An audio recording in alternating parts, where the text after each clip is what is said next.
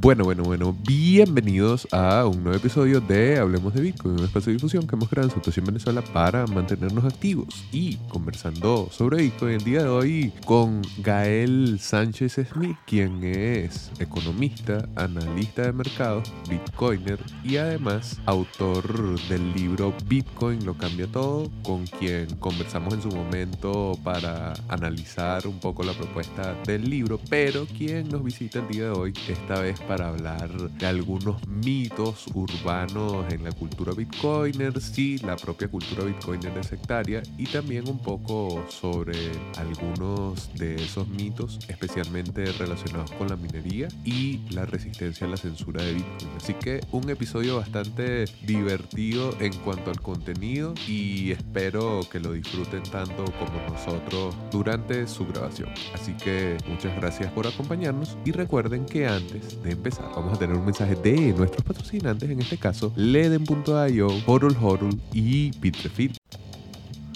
Hablemos de Bitcoin es patrocinado por Leden, una suite de servicios que te ayuda a ganar más Bitcoin y dólares digitales. Los productos de Leden te permitirán ganar intereses, pedir préstamos en dólares y obtener créditos para comprar más Bitcoin. Sus cuentas de ahorro en USDC y Bitcoin te brindan las mejores tasas del mercado, trabajando con una de las instituciones más destacadas y reconocidas de la industria, Gemini. Leden cuenta con un servicio exclusivo llamado B2X que utiliza tu Bitcoin para pedir un crédito y comprar la misma cantidad de Bitcoin. Pero si necesitas dólares y no quieres vender tu Bitcoin, pues puedes obtener un préstamo respaldado por Bitcoin en menos de 24 horas y no tendrás que vender. ¿Quieres ponerle alas a tus satoshis? Aprende más en leden.io y recuerda visitar su página para conocer las tarifas vigentes. Y ahora un mensaje de Horol Horol, una plataforma de intercambio P2P en donde vas a poder comprar o vender sin KYC. Recuerda, puedes utilizar cualquier moneda fiat, cualquier método de pago sin entregar información personal a la plataforma y además puedes probar sus servicios de préstamo en Lend, que funciona de la misma manera sin KYC, sin custodia. Prueba Horol Horol.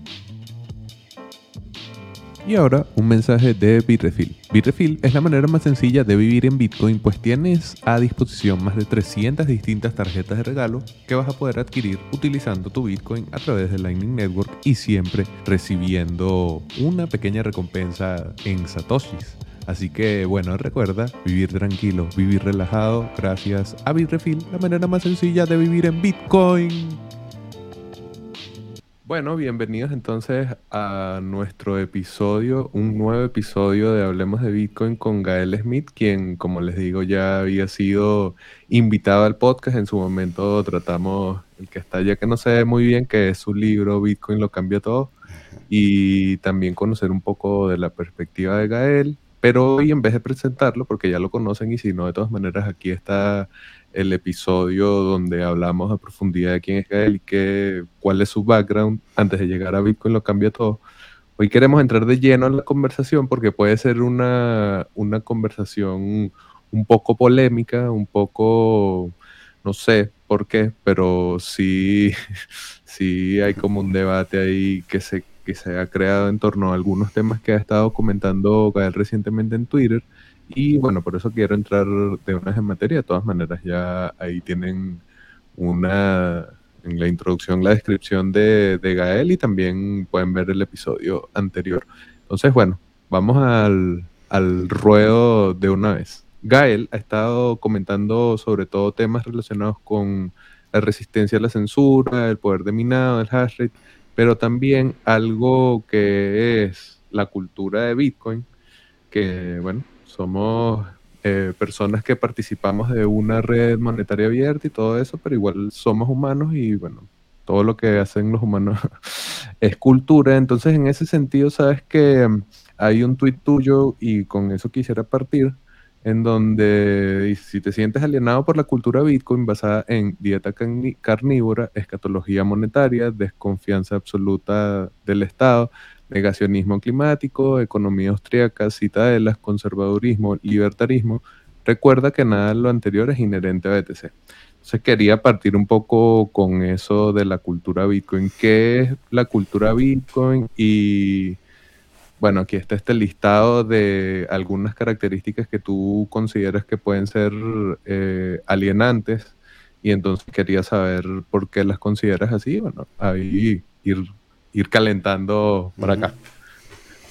Genial. Bueno, pues primero gracias por la invitación, Javier. Eh, siempre es un placer y, además a mí también me gusta mucho la, filosofía, que sé que es uno de tus fuertes y, creo que es interesante la filosofía y creo que es una herramienta eh, súper útil y súper poderosa, sobre todo a la hora de analizar temas como los que vamos a tratar, ¿no?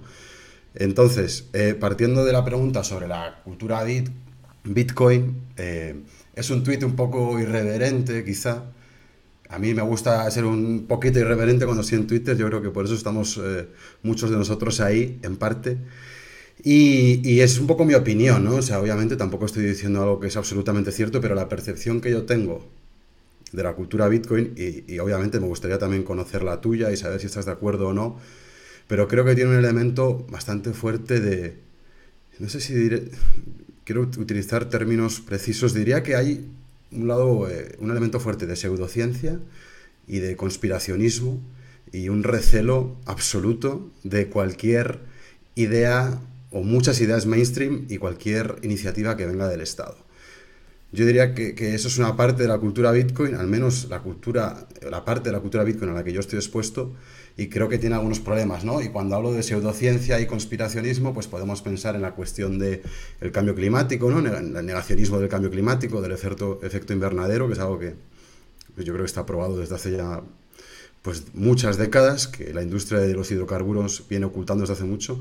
Temas como el protector solar, la idea de que eh, el negacionismo del cáncer de piel o la idea de que el protector solar no nos protege yo no es algo que haya estudiado en profundidad, pero me consta por hablar con amigos médicos que, sí que es algo necesario. Eh, luego el tema de la antivacunación. Eh, o sea, son ideas que van en contra del establishment, que, que tienen un punto conspiracionista y que, y que, creo que caracterizan parte de la cultura Bitcoin, ¿no? Y luego también está la adherencia a ideas absurdas como es el modelo Stock to Flow, que, que mucha gente en el, modelo, en el universo de Bitcoin eh, lo abrazaba cuando no tiene ningún sustento científico, mientras que quizá o probablemente las anteriores sí que lo tengan, ¿no? Entonces, eh, ese diría que es el primer pilar y no he escrito un artículo sobre esto, no lo tengo también estructurado, pero diría que el primer pilar de la cultura Bitcoin es este, que hay un elemento grande de pseudociencia y conspiracionismo y que si a mí me preguntas diría que tiene su causa, y aquí me gustaría saber tu opinión también como, como filósofo, creo que hay un razonamiento falaz o eh, se infieren se infiere un razonamiento inválido, ¿no? Se parte de la premisa de que como el Estado, el gobierno o el mainstream en el ámbito monetario nos ha venido engañando durante décadas, lo cual es cierto, en mi opinión, y por eso está Bitcoin, pues de ahí se concluye que nos tiene que estar engañando en prácticamente todo lo que, todo lo que dice. Ya sea el COVID, ya sea el cambio climático, ya, sea, ya sean eh, guías de nutrición o el tema de protector solar, etcétera. Seguro que hay más ejemplos. Entonces yo creo que ahí hay un eh, razonamiento eh, inválido que, no, que no podemos inferir eh, eso, ¿no? del hecho de que nos hayan engañado en el ámbito monetario, no podemos inferir que nos estén engañando en todo lo demás. ¿no? sé si tú también has pensado sobre esto, pero... Sí, sí, es como, o sea, es un non sequitur, ¿no? Porque al final es como si la premisa de, que nos engañan con el dinero, entonces al final todo, todo sería, todo funcionaría, eh, funcionaría de la misma manera. Yo lo que creo es que mm, como el dinero es algo que está tan oculto dentro del funcionamiento del Estado y de la política en general de estas instituciones que funcionan de manera abstracta en todas las sociedades, como eso está tan oculto, yo creo que muchos de los niveles de ocultamiento del dinero como una estructura muy importante para cómo funcionan las sociedades también son engaños. O sea, muchas políticas públicas terminan siendo como la perpetuación del dominio del Estado sobre el ciudadano, de una u otra manera, con un partido u otro, pero en abstracto, simplemente es eso. Entonces, diría, bueno, es verdad que hay como un halo conspiracionista bastante extraño, o sea, como considerar que siempre el Estado está buscando dañarte, no en ningún momento pensar que el Estado realmente obedece a las necesidades de la sociedad, sino que se volvió algo muy esotérico, negativo y tal, y entonces en ese sentido sí termina siendo bastante incongruente las posiciones, pues porque por un lado dices, desdeño el Estado y ya no quiero que forme parte, no sé, de las políticas públicas con respecto a la salud, pero muy probablemente si tú tuvieses que atender una pandemia, por ejemplo, hubieses tomado políticas similares, ¿no? O sea, no, uno desde su posición de, de constante crítico del Estado no puede dejar de ver que al final es una forma, una estructura de poder que ha funcionado. No, no digo que sea la única, no digo que Bitcoin no,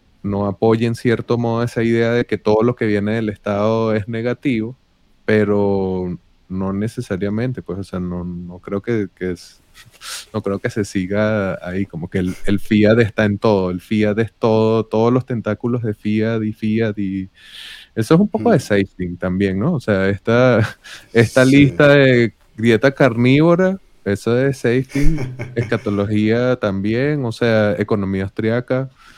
Eh, el, el, conservadurismo, que quizás es algo que es muy común, yo creo que viene sobre todo de la interpretación anglosajona y cómo los em, bitcoiners gringos y se relacionan con Bitcoin, más que algo de Bitcoin propiamente. Sí, o sea, ese último punto, eh, menos mal que lo has sacado a colación porque lo comparto. creo que es algo, es una actitud, esta cultura es más prominente en la esfera anglosajona que en la hispanoparlante o, en otras, pues no las conozco, pero al menos que en la hispanoparlante, y afortunadamente es así, ¿no? Porque creo que es, que es equivocada. Entonces, ese non sequitur al que te referías antes, eh, yo creo que, que, sí que está sesgando de alguna manera la capacidad de pensar de algunos bitcoiners y, que creo que está presente en la cultura y no me parece algo deseable porque no podemos no, no es pensar con rigor eso pero eso en el, en el, en el lado descriptivo porque he, pensado separar la conversación en dos pilares en el, en el descriptivo y en el normativo o ético ¿no? Eh, y atendiendo al lado descriptivo yo creo que hay, que esta serie de esta serie de argumentos inválidos pero en el lado ético eh, también estaba pensando que me da la impresión, y, quizás esto de nuevo esté más, sea más prevalente en, la esfera anglosajona, que hay eh, una inclinación muy fuerte hacia el individualismo, la idea de citadelas, ¿no? Yo algún día tendré mi citadela y, y el resto de mortales estarán mendigando satoshis, ¿no? Eh, alrededor de ella. Y, eh, la, idea de, de una separación casi con el resto de la sociedad, yo creo que que hay una ética individualista que, probablemente sea protestantista también, que sabemos que es algo muy, muy, que está muy presente en el protestantismo. Entonces creo que tiene sentido que, se hable tanto de ello en el mundo anglosajón, eh, pero creo que no es algo deseable. O sea, yo veo Bitcoin como algo más universalista, algo más inclusivo, que lo que se busca es tener un sistema monetario para todos, que no excluya a nadie.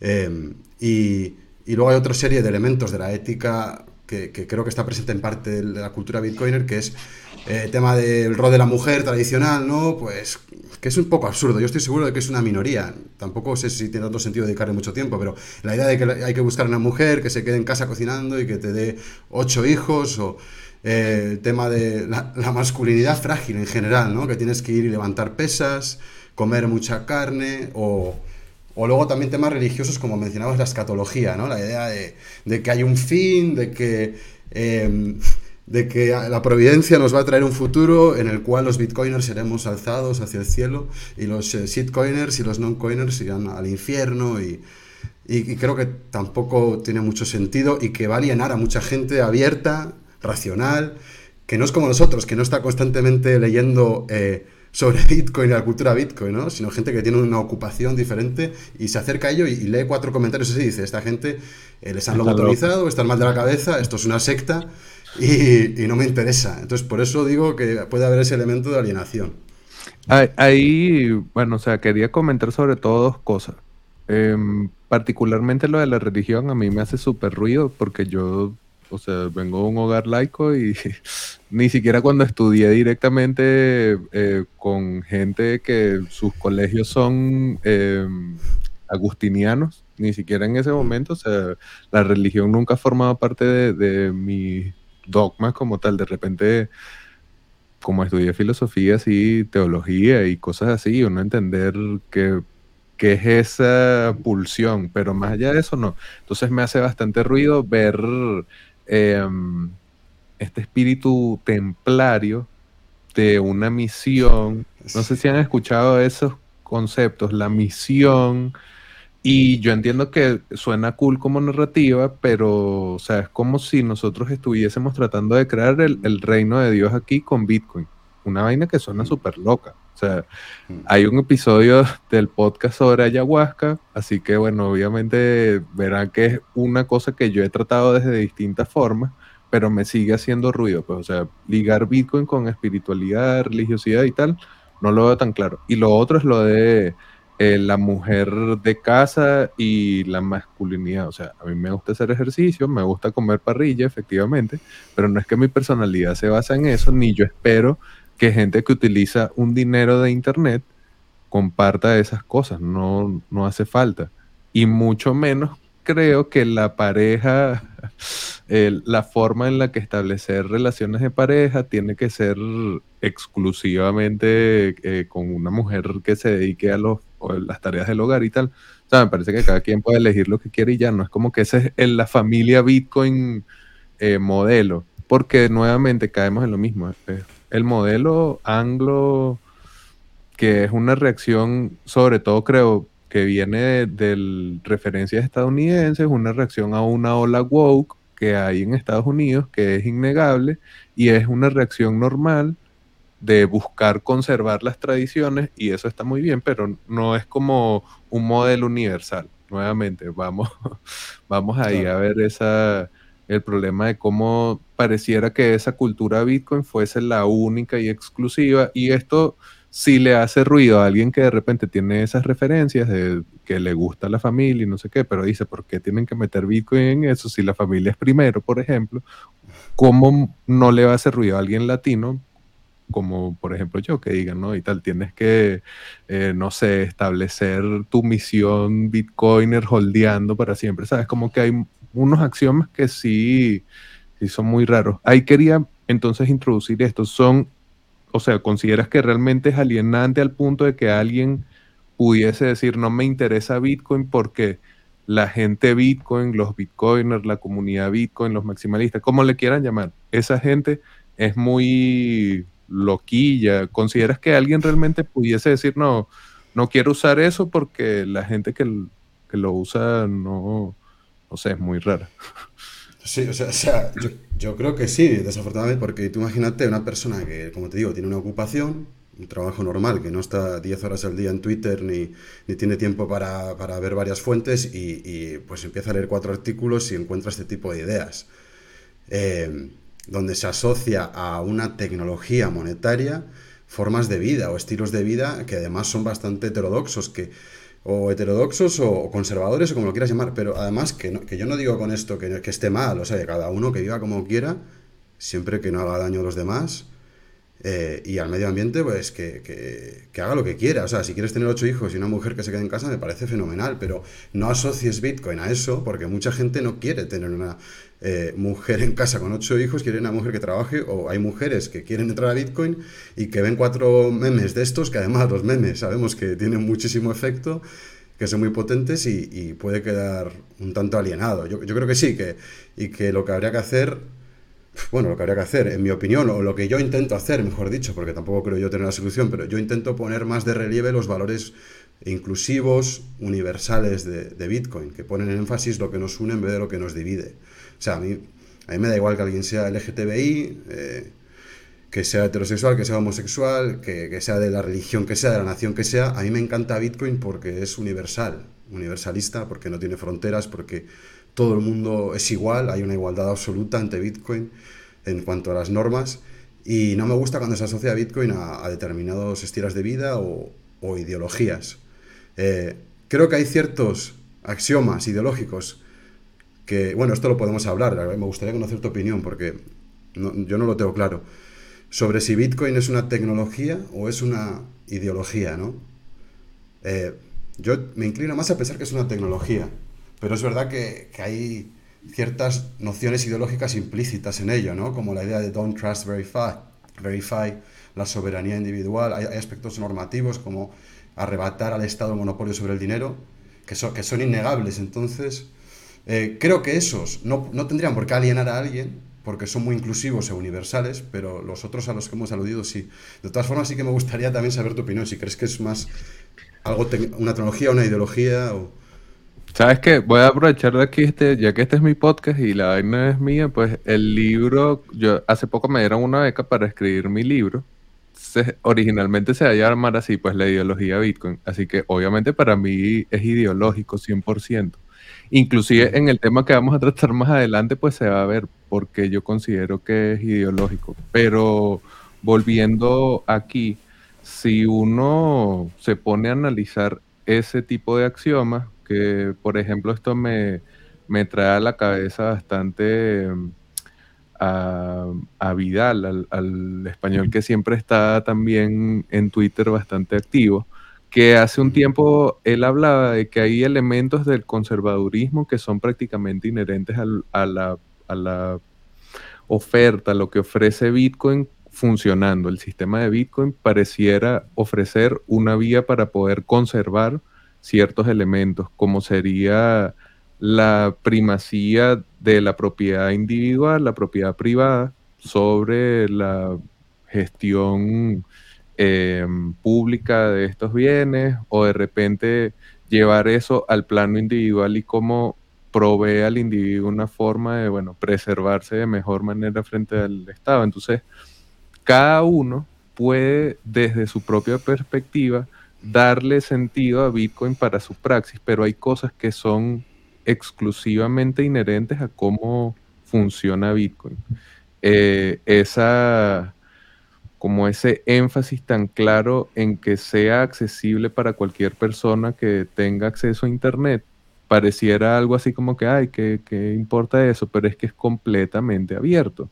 No importa de dónde vengas, no importa quién seas, ni la ideología propia tuya esto es algo que tiene como base hasta cierto punto fundamental esa idea de que sea absolutamente abierto. Entonces, como, no, yo tengo también ciertas posiciones en donde digo, me parece que es eh, contradictorio con la izquierda, me parece que cosas que son ideológicamente alineadas al colectivismo tienen más difícil llegar a una praxis en donde estén alineados a cómo funciona Bitcoin, vas a tener que elegir uno u otro en algún punto, pero si tu interpretación, porque al final es eso, si tu interpretación del sistema Bitcoin está más alineada a ideologías que son o hacen énfasis en el individuo, muy probablemente va a ser más congruente con lo que ofrece Bitcoin. Ojo, al final no es que si tú eres zurdo no vas a poder decir que eres bitcoiner, es imposible, o sea, es abierto, así suena raro y todo lo que la gente diga,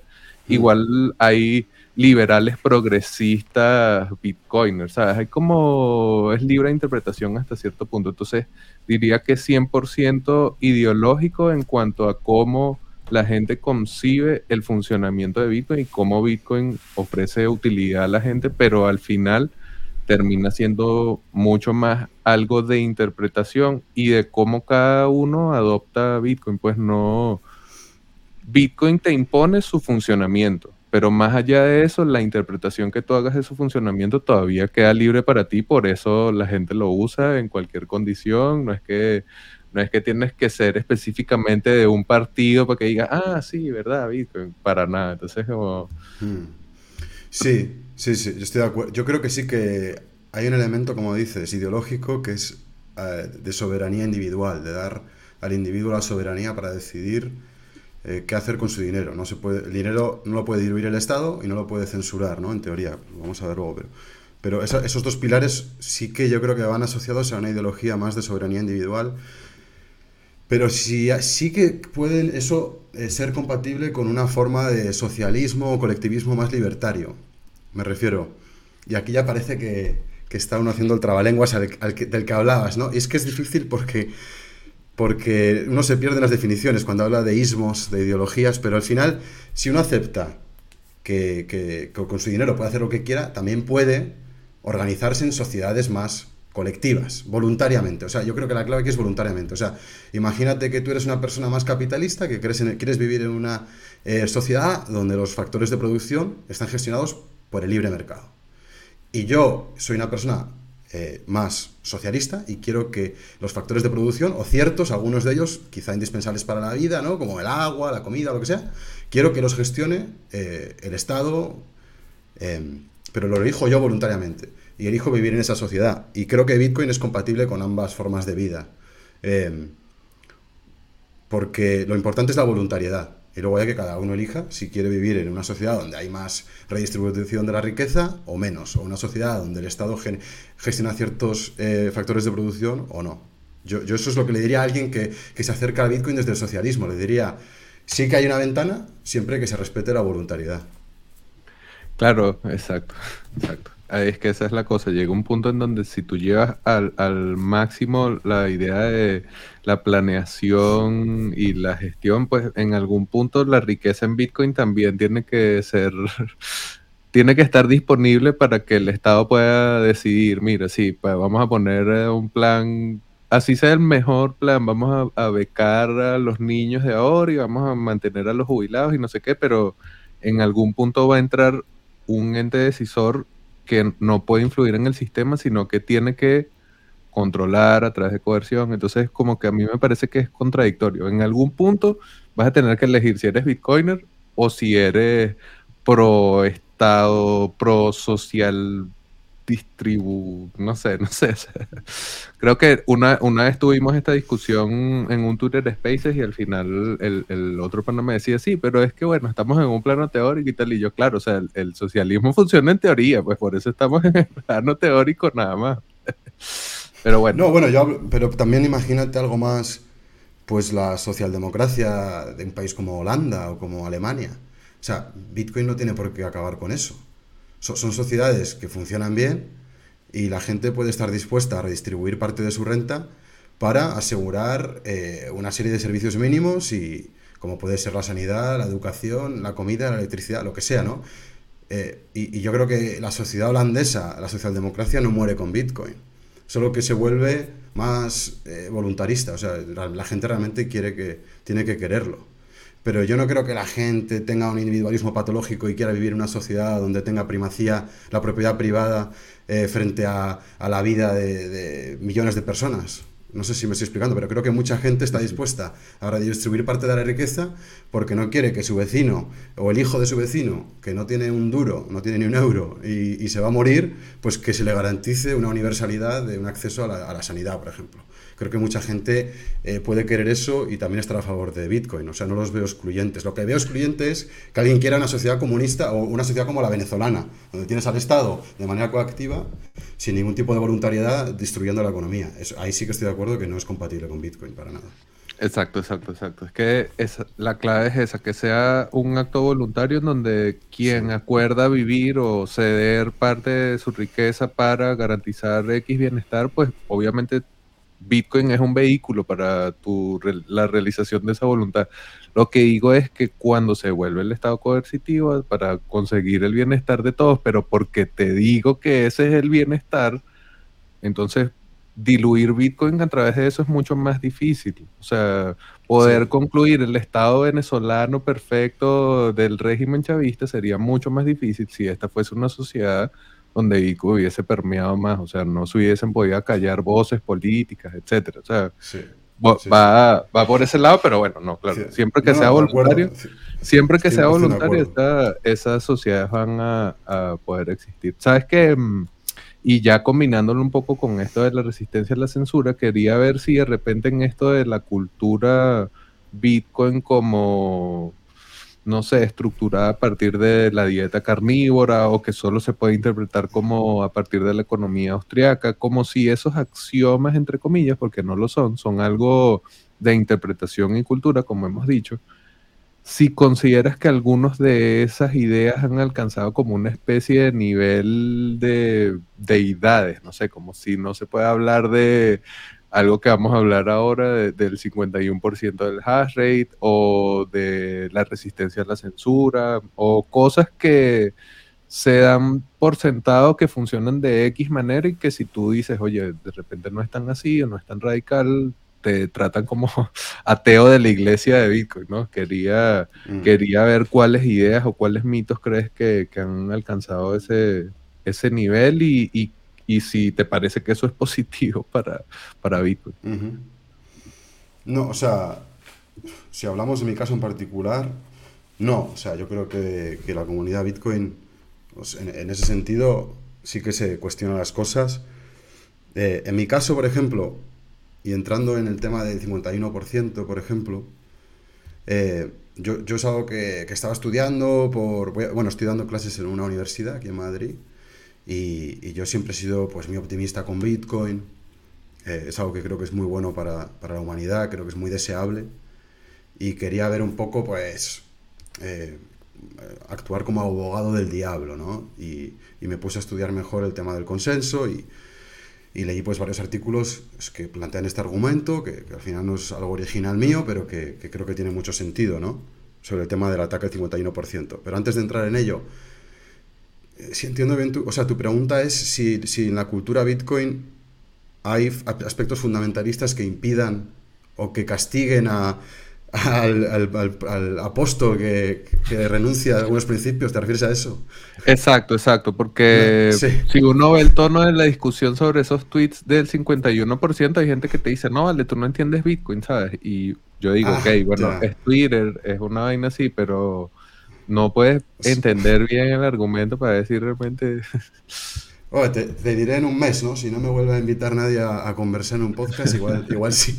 Pero espero que no, porque yo yo si escribo sobre esto, obviamente es porque quiero que Bitcoin, que Bitcoin sea fuerte y, y ignorando los riesgos, pues no lo va a ser. Entonces yo, yo, escribo sobre ello para poner de relieve algunos riesgos que puedo estar equivocado o puedo tener razón, pero lo hago para fortalecer Bitcoin, ¿no? Eh, ese, es, ese, es, el fin con el que hago este tipo de trabajos. Entonces espero que no sea esa la respuesta porque entonces pues, sería una pérdida, yo creo. Bueno, bueno, no, esperemos, esperemos que, que, siempre se pueda mantener la conversación allí. Porque es sí. que lo que creo que es que es una cosa de Twitter. Creo que es el formato de Twitter que hace que sea muy difícil. Y no todo el mundo va a decir, no, bueno, vamos a, a brincar un Twitter Space ahorita de una vez para conversar, para matar eso de una vez. Es muy difícil. Y no todo el mundo se toma el tiempo para eh, eh, ponerse hablar en un podcast y mucho menos a escuchar. O sea, gracias por escuchar a los que estén aquí acompañando. Ok. Bueno, vamos a dejar entonces ese lado de la cultura. Igual, como ven, no es como que se resuelve del todo. Estamos aquí, sobre todo, opinando y sobre todo trayendo las ideas de Gael eh, a la palestra, pero es algo irresoluto. Si tú eres ultraconservador a nivel tradicional de familia, pero eres de izquierda, igual probablemente, y estás escuchando esto, seguramente eres bitcoiner, entonces como que no hay una verdad absoluta sobre eso, pero bueno, vamos a ir ahora sí a esto de la resistencia a la censura y el ataque de 51%. Hay un artículo que está en la descripción del video, se llama, ya que está ya al final, eh, The Major Risk to Bitcoin, el mayor riesgo eh, contra Bitcoin que los Bitcoiners ignoran, que es como esta idea que acabamos de comentar del, del 51%. ¿Qué es el ataque del 51%? Bueno, una entidad, eh, ahí es cuando comienza la cosa, una, una entidad negativa o actuando de mala fe contra el protocolo controla el 51% de la red, entonces puede censurar transacciones, puede decidir qué es Bitcoin, básicamente porque decides qué es el, cuál es el respaldo, cuál es el, el, registro de las transacciones. Puedes hacer lo que tú quieras porque controlas la mayoría del poder de minado para terminar de darle sentido a la blockchain y al respaldo y todo lo que sea Bitcoin. Entonces, siempre se ha hablado del ataque de 51% como un escenario hipotético. En algún punto ha habido entidades con un hash rate cercano, incluso superior a esa cifra. Entonces, como que siempre esa conversión se, se, ha ido dejando de lado. Pero con qué está directamente relacionado, o al menos desde mi punto de vista, con la resistencia a la censura. Se supone que si una entidad puede hacer lo que quiera con las transacciones, pues las transacciones no son resistentes a la censura. Así de sencillo. O sea, si puedes controlar y quién entra y quién no, no hay resistencia a la censura en el, en el protocolo de Bitcoin. Pero entonces comienza a entrar esta discusión y es aquí en donde quisiera eh, la primera definición, que qué es lo que entiendes por resistencia a la censura, ¿no? Que, ¿A qué se refiere la resistencia a la censura en el contexto de Bitcoin? Yo, yo, resistente a la censura entiendo por que no es posible que alguien bloquee la transacción, una transacción de bloque de manera arbitraria. O sea, como dices, si un minero se hace con la mayoría del hash rate, puede bloquear transacciones, O sea, no, puede hacer lo que quiera con el protocolo, no puede cambiar las normas de consenso, no puede robar bitcoins, no puede cambiar el tamaño del bloque, como quedó claro en el, hash, em, perdón, en el block size wars. Hay muchas cosas que no puede hacer un minero, pero, o una mayoría, un minero que controla la mayoría del hash rate. Pero hay una cosa que sí que puede hacer, que es rechazar bloques de otros mineros de forma arbitraria. Y lo puede hacer porque siempre construye la cadena con más trabajo, con más proof of work siempre, siempre la va a construir siempre que se mantenga con la mayor parte del hash rate. Y, cuando, bueno, volviendo a la pregunta, lo que yo entiendo por censura es pues un ente, una entidad o, varias entidades que tienen la capacidad para bloquear arbitrariamente eh, ciertas transacciones. Eh, así es como lo entiendo. Claro, la idea de Bitcoin originalmente es que tú no te tengas que preocupar por eso, pues tu transacción entra independientemente de tu credo, religión, si eres de la cultura Bitcoin o no, que sea como sea, tu transacción va a entrar a un bloque y vas a intercambiar el valor que quieres intercambiar. El problema es que en el escenario de un 51% no hay certeza de que esa entidad va, que controla el 51% del hash rate, va a permitir que entren eh, bloques con transacciones que no cumplan con su requisito. Esto es siempre suponiendo que esa entidad no está económicamente incentivada, que no le interesa la recompensa de Bitcoin, que no le interesa nada porque simplemente, bueno, controlo el, el registro y puedo hacer lo que yo quiera con ese registro. Eso eso lo entiendo. La cosa ahí comienza, por lo menos hay una cita del artículo que dice la promesa de Bitcoin y específicamente el consenso Nakamoto es liberarnos de hacernos este tipo de preguntas y la censura no es no debería ser una opción. Bitcoin debería ser neutral. El problema es que cuando hay una entidad con un 51%, el protocolo de Bitcoin y sus reglas no se altera pero el funcionamiento del sistema ya no es el funcionamiento ideal. Como que si tú metes una entidad que es capaz de censurar cómo funciona el sistema, pues ya el sistema no, tiene sentido. Pues como que si el, el, consenso de Nakamoto está certificando algo que para el usuario no es valioso porque pierde ese atributo, ¿no? De poder no preocuparme de que la transacción entre. O sea, como la resistencia a la censura, si es esa garantía de que tu transacción va a entrar pase X, Y o Z, siempre es sí, solo si Bitcoin funciona como debería funcionar. Que si hay una entidad con un 51% de hash rate, sea una entidad económicamente incentivada a seguir las reglas de protocolo. Porque si no, ahí viene el otro lado, que debería, bueno, en el, en el layer social, como lo has llamado varias veces, pues poder salir y lo forqueamos y tal. Ahí comienza entonces este debate de la resistencia a la censura. Ahí como que el, atacante entonces no, no, tiene resistencia a la censura, no me apropio de algo que al final no me va a servir para nada, aunque en el artículo que nuevamente está en las notas y deberían leerlo para entender de mejor manera la posición de Gael.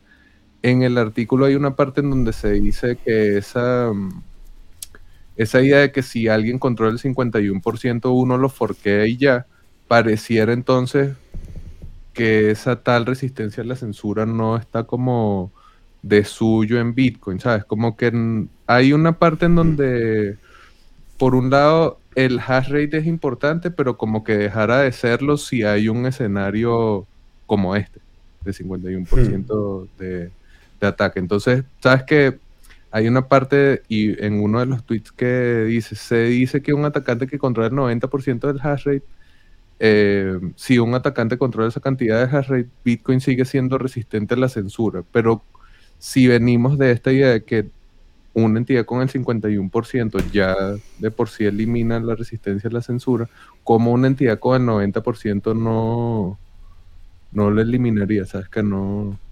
No sé. No, no, eh, sí, ahora, ahora lo explico. Eh, o sea, esto es, una confusión muy grande que, me he encontrado muchísima gente tiene en Twitter y, yo creo que en parte la culpa la tiene el bueno de Andreas Antonopoulos, que es un crack. O sea, yo lo admiro muchísimo, aprendí muchísimo de él, pero tiene un par de vídeos sobre la minería donde viene a minimizar los riesgos o las consecuencias de, un ataque del 51%. Pero cuando uno estudia en más detalle el funcionamiento del consenso de Nakamoto, se da cuenta de que si un atacante controla más de la mitad del hash rate, puede censurar. Da igual que sea el 51, el 60, el 70 o el 90, puede censurar. O sea, ese último quote que leíste mío, no sé si, yo creo que lo, que yo quería decir, cuando digo se dice, digo que la gente dice, no, no pero dice erróneamente. O sea, si sigues Sí, sí, sí.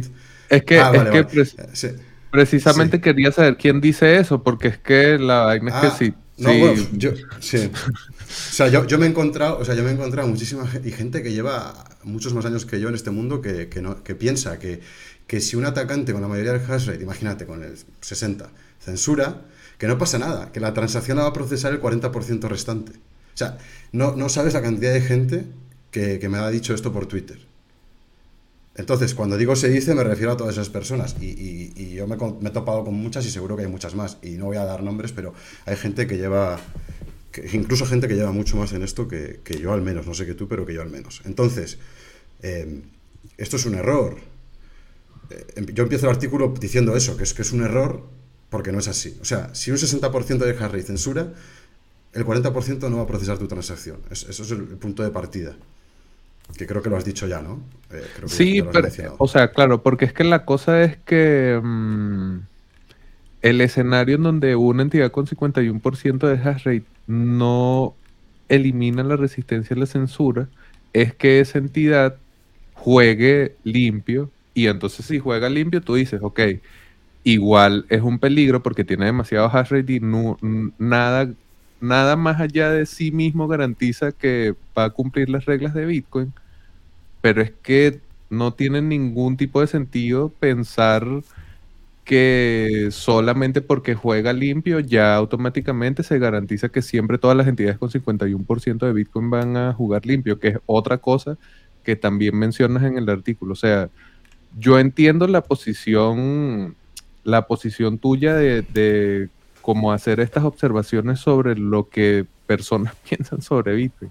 Pero es que no tiene ningún tipo de sentido pensar que una entidad que maneja tantas cantidades de hash rate siempre va a ser honesta. No sé, como que dónde queda el pensamiento contrario, ¿sabes? ¿Por qué, porque un Estado no económicamente incentivado con las recompensas de Bitcoin estaría interesado en recibir la recompensa, ¿sabes? Lo que quiere es romper Bitcoin, ¿sabes? Estamos hablando mm, de Sí, yo, ahí, no, ahí, no, ahí no estoy de acuerdo, porque fíjate, cuando decías que, el atacante no estaría económicamente incentivado, o sea, el atacante seguiría recibiendo el block reward, la recompensa del bloque, a excepción de, las comisiones de la transacción censurada. Entonces, eh, seguiría no, es que, no, es que no, estaría quemando dinero, no estaría quemando hashes. O sea, seguiría recibiendo eh, recompensas. Y, luego está la cuestión de, claro, o sea, Bitcoin existe para ser resistente a un actor no racional. O sea, esa es la idea de Bitcoin. Que nosotros toleramos las, las transacciones tan bajas, el coste tan alto de transaccionar y el consumo enorme de recursos, lo toleramos porque pensamos que tenemos un sistema resistente a la censura de un Estado. O sea, esa es la idea de Bitcoin.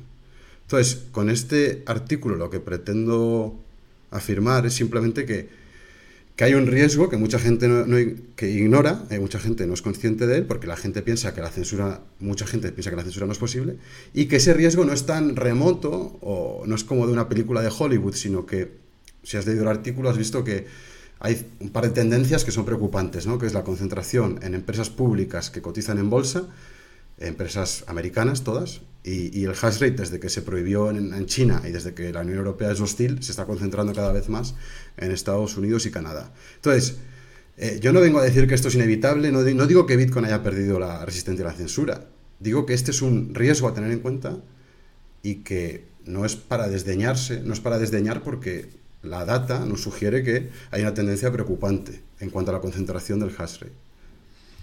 Yo lo que creo es que la gente como que nuevamente da por sentado cosas de Bitcoin, como si Bitcoin funciona, siempre va a funcionar, como ya está listo, ya, ya ganamos, sin, sin ni siquiera hemos visto el primer ataque estatal realmente fuerte, o sea, las mm. prohíban la minería en China, ok, se mueve el hash rate, es verdad, prohíben, qué sé yo, el trading en, en Ecuador, pero un ataque realmente en donde los usuarios se vean perseguidos o puedan ser realmente dañados solamente por utilizar Bitcoin, es un tipo de ataque en donde vas a ver si realmente funciona eh, Bitcoin tal y como uno lo cree.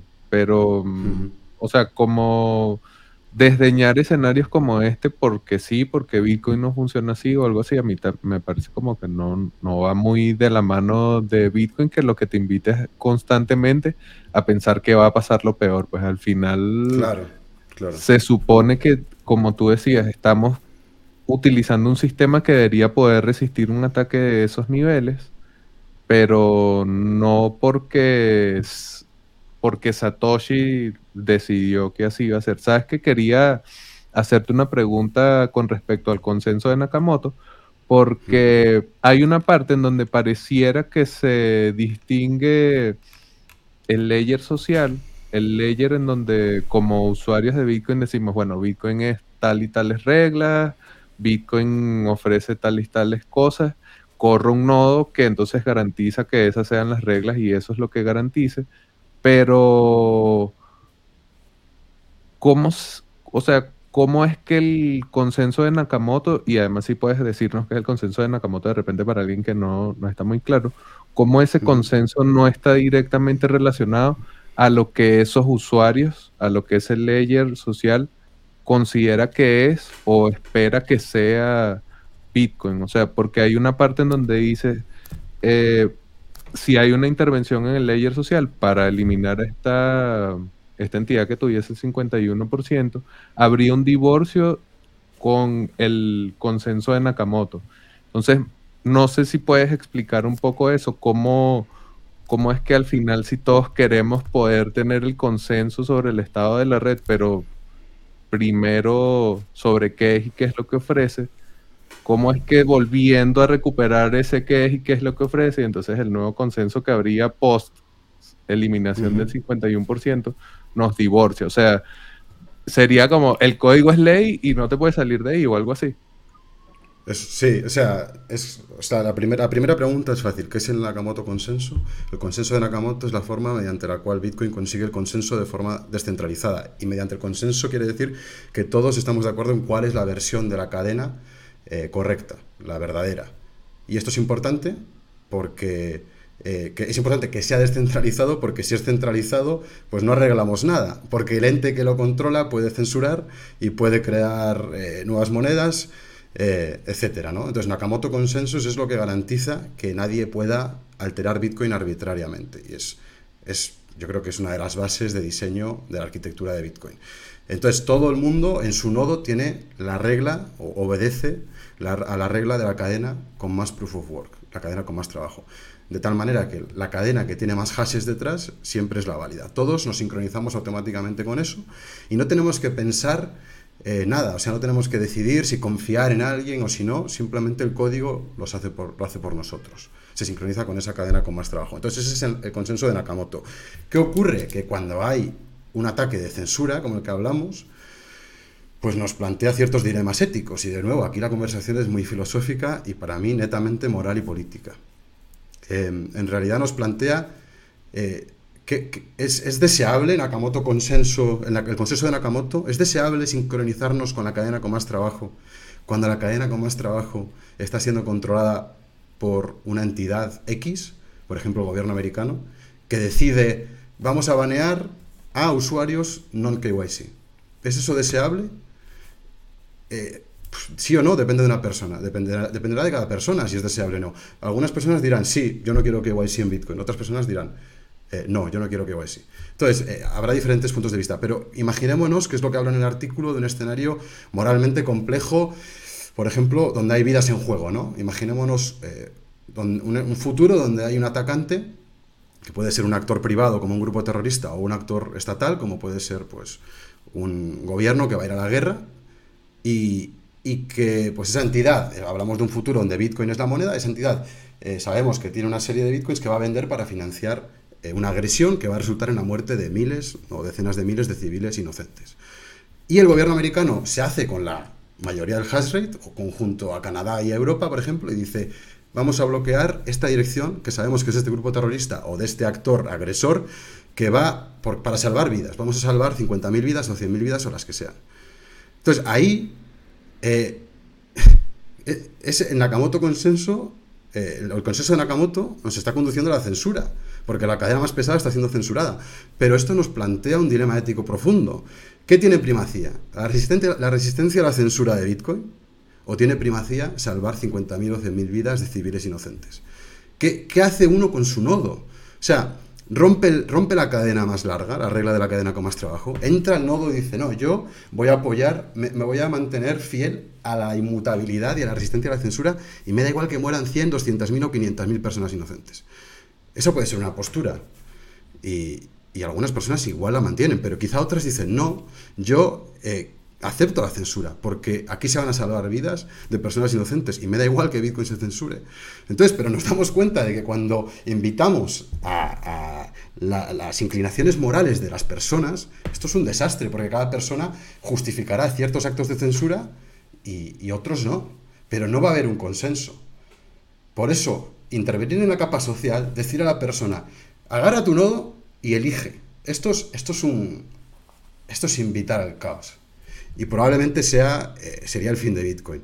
No lo digo yo, lo dice eh, Nick Sabo, que tiene un par de artículos que también referencio en, mi artículo, eh, que habla de la importancia de la inmutabilidad y la importancia de la, de la, perdona, la importancia de la inmutabilidad y la dificultad para escalar consensos sociales.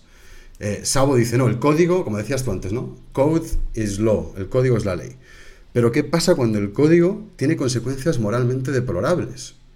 ¿Qué pasa cuando el código ya no sirve los intereses de, sus constituyentes, de los bitcoiners?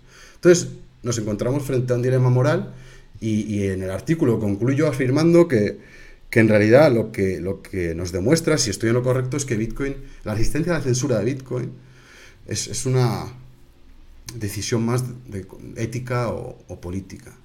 Eh, y para que no lo sea así, para que sea una propiedad permanente y esencial del protocolo, es imperativo que el hash rate esté tan distribuido como los nodos o más. O sea, cuando la gente, cuando se habla de que el hash rate no es tan preocupante que se centralice, yo creo que es un error enorme. El hash rate tiene que estar descentralizado para que el sistema sea resistente a la censura. Y recuperarse de un acto de censura es muy complicado. Ahí lo que me, lo que comienzo a pensar es cuáles son las formas en las que centra, se centraliza el hash rate, porque por ejemplo, vía pools, que está el caso de Pulín lamentablemente ahorita que tiene congelados eh, los retiros, pues el minero dice, no me conviene estar contigo, pues me voy a otro pool, o sea que el pool realmente a nivel como tal del funcionamiento no lo centraliza de facto. Sería como esta idea de la migración del equipo, que es algo más tangible y lo vimos. Eh, 2021, China, Estados Unidos, China, eh, ¿cómo es que se llama? Hubo un país de Europa del Este que recibió... Afgan Afganistán. Afganistán recibió... Pero... No, no, no. Eh, ahorita se me va ah, el nombre, pero... pero... ellos recibieron una cantidad significativa de hash rate, hubo problemas políticos y se cayó el hash rate y la, la, la, red también se vio afectada. O sea que no es como que te puedes salir del todo del, de los ciertos problemas de la centralización, pero ¿cuál dirías que es el, el mayor riesgo en ese sentido? Porque, ajá, 51% ya hemos dicho, es difícil de conseguir, pero ya han habido entidades con esa cantidad de hash rate y nadie dice que no se pueda volver a repetir y tampoco hay garantía de que como en ese momento no pasó nada, no vaya a pasar nada, sobre todo con esta nueva realidad de hash rate físicamente más concentrado, que sería uh -huh. como veo más peligroso, pero no sé cuál, cuál ves tú ahí, cuál, cuál es ese. No, estoy, de acuerdo, totalmente de acuerdo. Los pools como tal para mí no presentan una amenaza porque un minero puede, puede salirse del pool y, y, y, lo, y lo, hará. Ya, ya, vimos como hubo un, hace unos años un pool que superó el 51% y, rápidamente hubo una disolución y ya está. El pool, el pool no, es el, no es la amenaza. Yo aquí hablo de, como dices, de una concentración física de ASICs en una jurisdicción concreta, o una o dos o tres, las que sean, y, Y, qué es lo que ocurre, sobre todo, es que ya no te digo de ASICS, si, además de ser ASICS en una jurisdicción están bajo una entidad que tiene eh, un registro en la Bolsa de Nueva York, una sede social, un CEO, y que ese CEO tiene que obedecer las leyes de un país. O sea, ahora mismo vemos, como digo, el, el hash rate en empresas públicas ha pasado del 3% al 20% en menos de un año. Del 3 al 20. O sea, a mí me parece aterrador esto. Y cuando una empresa como Marathon o Hatate dice, el año que viene vamos a tener 30 exahashes por segundo, a mí me da un escalofrío por la columna vertebral, porque digo, esto es, esto es aterrador. Yo no quiero que, cinco empresas públicas de Estados Unidos tengan eh, más de la mitad del hash rate, porque es eh, súper fácil para el gobierno americano eh, lanzar un executive order, decretar la minería de Bitcoin una industria de seguridad nacional, y las ASICs están físicamente ahí, no se pueden mover, dice aquí es prohibido sacar ASICs, y a partir de ahora tenemos una lista de terroristas que, vais a censurar. Entonces, lo preocupante es esa tendencia hacia una centralización en una jurisdicción o varias, puede ser Estados Unidos, Canadá, y la concentración en entidades eh, que son empresas, que es que, es muy fácil regular una empresa, no es como antes que había, yo qué sé, miles de, mil, dos mil mineros chinos underground que estaban escondiéndose del yugo, del yugo comunista eh, que era difícil localizarlos. Eh, es, que, es que ahora son empresas. Entonces, si las economías de escala nos empujan hacia una concentración del hash rate que empieza a superar eh, niveles del 50%, yo creo que, que ahí Bitcoin estaría, estaría en peligro. La resistencia a la censura realmente estaría en peligro. No, es el caso aún, pero la tendencia es preocupante y por eso he escrito el artículo, porque me preocupa, porque quiero que Bitcoin se mantenga resistente a la censura y, y no lo va a hacer si continúa esta tendencia.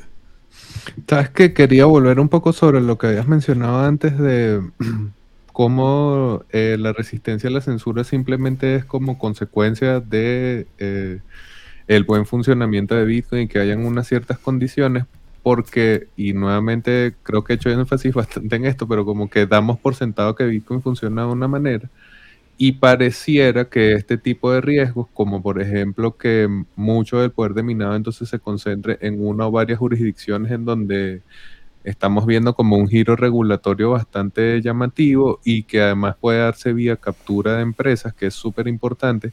Eso que se mencionaba tanto durante la corrida alcista de empresas cotizadas en bolsa pública están holdeando Bitcoin y tal. Y qué, positivo Marathon ahora tiene, eh, es compliance con la lista FAC. Y ay, qué bueno, ¿no? O sea, todo eso lleva a Bitcoin hacia una red en donde no va a haber garantía de la resistencia a la censura y que además pareciera que va a responder a, no sé, como a intereses que realmente van a dejar de lado a eso que tratábamos antes en el, al principio de la conversación sobre la primacía que hace Bitcoin en otorgarle al individuo propiedad y, o sea, como que damos por sentado muchas cosas de Bitcoin y su funcionamiento que realmente no se pueden dar por sentado y como si los incentivos de Bitcoin son suficientes para que las jurisdicciones entonces se amolden a Bitcoin. Como eh, tú no cambias a Bitcoin, Bitcoin te cambia a ti, también eso aplicará a, países, ¿sabes? Como si ahora Estados Unidos se va a volver Bitcoiner porque los ASIC están allí. No, o sea, Estados Unidos va a seguir buscando tener beneficios de una u otra manera y si eso no coincide con su narrativa, si está, la administración estadounidense dice vamos a poner dificultades a nivel federal y bueno, cada estado puede hacer lo que quiera, pero a nivel federal vamos a poner dificultades. O sea, ya pusiste el hash rate allí, ¿no? O sea, nunca dejar de percibir este tipo de riesgos porque al final es como si nos estuviésemos llamando a la inacción, como no, no debatas eso porque eso no es así. No sabes de Bitcoin, Gael, no sabes cómo funciona Bitcoin, ¿para qué te pones a pensar en esos escenarios, sabes? Quería preguntarte por eso, ¿cuáles han sido las reacciones a este tipo de conversaciones, al artículo? ¿Qué, qué tal? Todo el mundo te manda likes y energía positiva. Eh, a ver, yo creo que la gente, como dices, Twitter igual no es el mejor medio. Ayer, de hecho, tuvimos un debate en persona en una reunión de amigos, de bitcoiners y y fue muy diferente que dialogar por Twitter, completamente diferente, como decías antes. Y, y la gente, pues hay opiniones y, yo no digo estar aquí en posesión de la verdad, seguro que se me escapan cosas. Eh, y, seguro que hay cosas que no, que, no he pensado, fórmulas igual de, como de defensa. Entonces, yo creo que en persona a la gente le, le, interesa mucho hablar de esto, porque además es que, no sé si tú estarás de acuerdo, pero a veces parece que, que vivimos en un echo chamber, como dicen los ingleses, brutal, ¿no? Donde estamos todos, ah, hold, holdea, eh, not your keys, not your coins, eh, repitiendo estos eslogans a nosotros mismos, eh, pero no pensamos, igual no pensamos críticamente tan a menudo como deberíamos. Em, entonces, ha habido mucha gente que, que, me ha dado la enhorabuena por el artículo, mucha gente que me ha dicho que, que, que estoy equivocado, que dicen que no es así, pero yo creo que últimamente esos cada vez son menos, creo que se están dando cuenta de que no entendían bien cómo funciona el consenso de Nakamoto. Em, y, y, como digo, en persona la verdad que conversaciones interesantes y, y bueno, espero que, que, ayude a la gente a entender este riesgo y sobre todo que se encuentren soluciones, ¿no? O sea, yo en el artículo no entro a, a, a proponer soluciones, eh, pero seguro que otras personas mm, lo, lo, lo, harán, trabajarán sobre ello y, y creo que es un debate sano. Invito a cualquiera que me dé el feedback. Oye, si piensan que estoy equivocado en algo, eh, yo no tengo miedo en equivocarme. Eh, el compromiso mío siempre ha sido con la verdad y por eso lo he publicado. Bueno, no, es que a veces, yo me acuerdo cuando todavía trabajaba en Cripto Noticias que a veces me tocaba hacer artículos de opinión y yo a veces me ponía, me ponía así como abogado del diablo y no, es que este los periodistas que no saben de lo que hablan y tal. Entonces, como que sí, sí entiendo esa idea de que la gente piensa que uno está hasta en contra de Bitcoin. Puede ser que, que te digan eso. eso. eso. es lo que más me molesta. Eso sí que me molesta. No me molesta que me digan que me he equivocado porque, porque es perfectamente posible, pero me molesta cuando eh, suponen mis intenciones que había algún, poco, la verdad que poca gente, eh, pero algunas personas me han llegado a decir, no, tú eres, quieres alejar a la gente de Bitcoin, eres un hater. Pero bueno, siempre está la opción de, bloquear, creo que es sana en esos, en esos casos. bueno, se, lo ganan. Bueno, y podemos cerrar entonces con el curso Cómo invertir en Bitcoin. Este lo lanzaste en agosto, entonces bueno, quería que me contaras todos los detalles que nos puedas dar. De repente hay por ahí un codiguillo, un codiguillo para quien esté interesado. Entonces nada, para que nos cuentes de qué se trata, qué es lo que se va a encontrar quien se inscriba y bueno, a ver un poco allí quién se anima. Genial, pues es, eh, es un curso que, que es 100% Bitcoin, no, se mencionan eh, otro tipo de criptoactivos. Bueno, se mencionan para, para eh, criticarse, para ser criticados en general, porque, porque yo a pesar de no culturalmente no compartir muchos de, estos, de estas características del maximalismo, sí que me considero maximalista en el ámbito monetario. Entonces es un curso 100% Bitcoin. yo, pues mi principal ocupación realmente es la inversión y el trading. Llevo haciendo 10 años trading en inversión en mercados tradicionales y 5 años metido en en el mundo de Bitcoin. Entonces eh, he ido desarrollando una serie de, estrategias em, y, lo que he aprendido de análisis técnico, de análisis fundamental, análisis macroeconómico, este tipo de, conocimiento que, he ido adquiriendo con los años, pues lo he intentado transmitir mediante este curso que va enfocado tanto a gente que, ya que no tiene Bitcoin, que, está pensando en invertir, está intentando decidir cuándo es buen momento, cuándo no, cuáles son las opciones para comprar, eh, qué tipo de herramientas dispone para, para, decidir, para tomar este tipo de decisiones, pues para esa persona, tanto el perfil que, que, no tiene Bitcoin como el perfil que ya tiene Bitcoin y que quiere buscar quizá eh, una rentabilidad adicional, ¿no?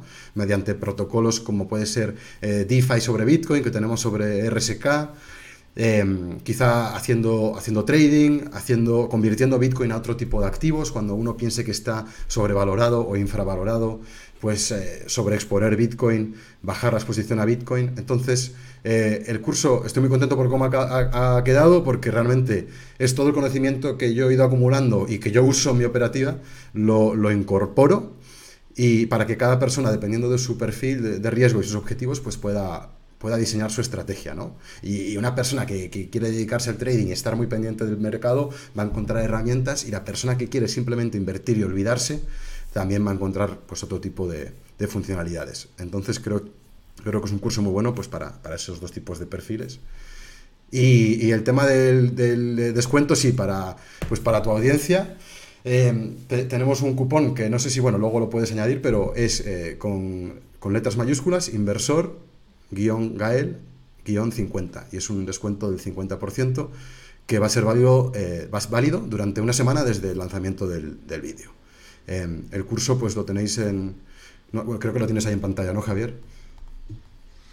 Eh, bueno, estoy, viendo. Sí, el, curso lo podéis encontrar en mi Twitter, que es Gael Sansmith, y, y si no también en mi página web tenéis una, una prueba que, es como puedes entrar a una versión limitada del curso de 4 o 5 clases y mi página web es gaelsanchezsmith.com.